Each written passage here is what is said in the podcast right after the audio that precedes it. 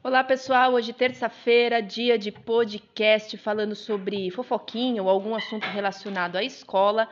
E de hoje eu quero chamar vocês para ver a exposição da professora Michele com os alunos das segundas e da terceira série do ensino médio.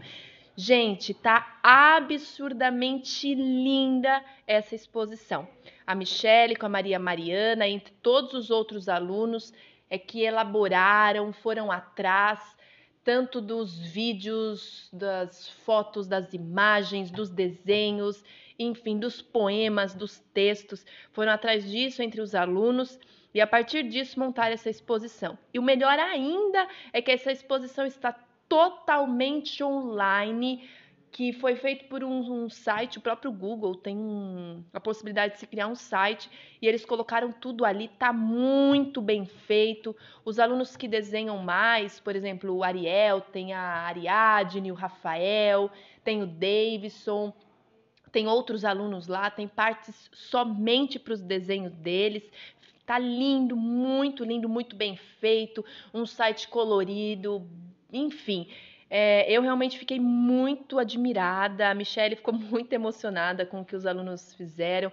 Então, estou aqui para convidá-los. Se você ainda não entrou, se você nem está sabendo disso, vai atrás. Se você não entrou, entra, veja, visita, veja como ficou lindo o que está feito. E é o que a pandemia tem nos permitido: fazer as mesmas coisas, mas de formas diferentes. Então, não é porque uma pandemia está aí, com as pessoas longe, que a exposição, uma exposição não pode ser feita, que uma leitura não pode acontecer, que a manifestação das emoções na pandemia não podem acontecer. Até porque esse é o tema principal dessa exposição, as emoções na pandemia. Então, corre lá, veja, repassa ao máximo de pessoas, é um link, se você precisa desse link, pega com o pessoal da escola, tá no Facebook, tá no é, nos próprios grupos da escola, enfim. Mas não deixa de ver. É isso, é isso que eu tenho para falar por hoje. Uma excelente terça-feira, um ótimo dia para você. Não deixa de fazer as atividades. Nós estamos na quarta semana, já iniciamos o segundo bimestre.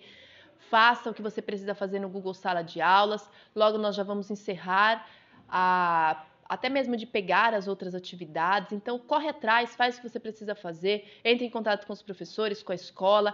Quem não tem como, retira na escola, mas liga antes. Se não, faça lá no Google Sala de Aulas, faça suas apostilas, suas atividades.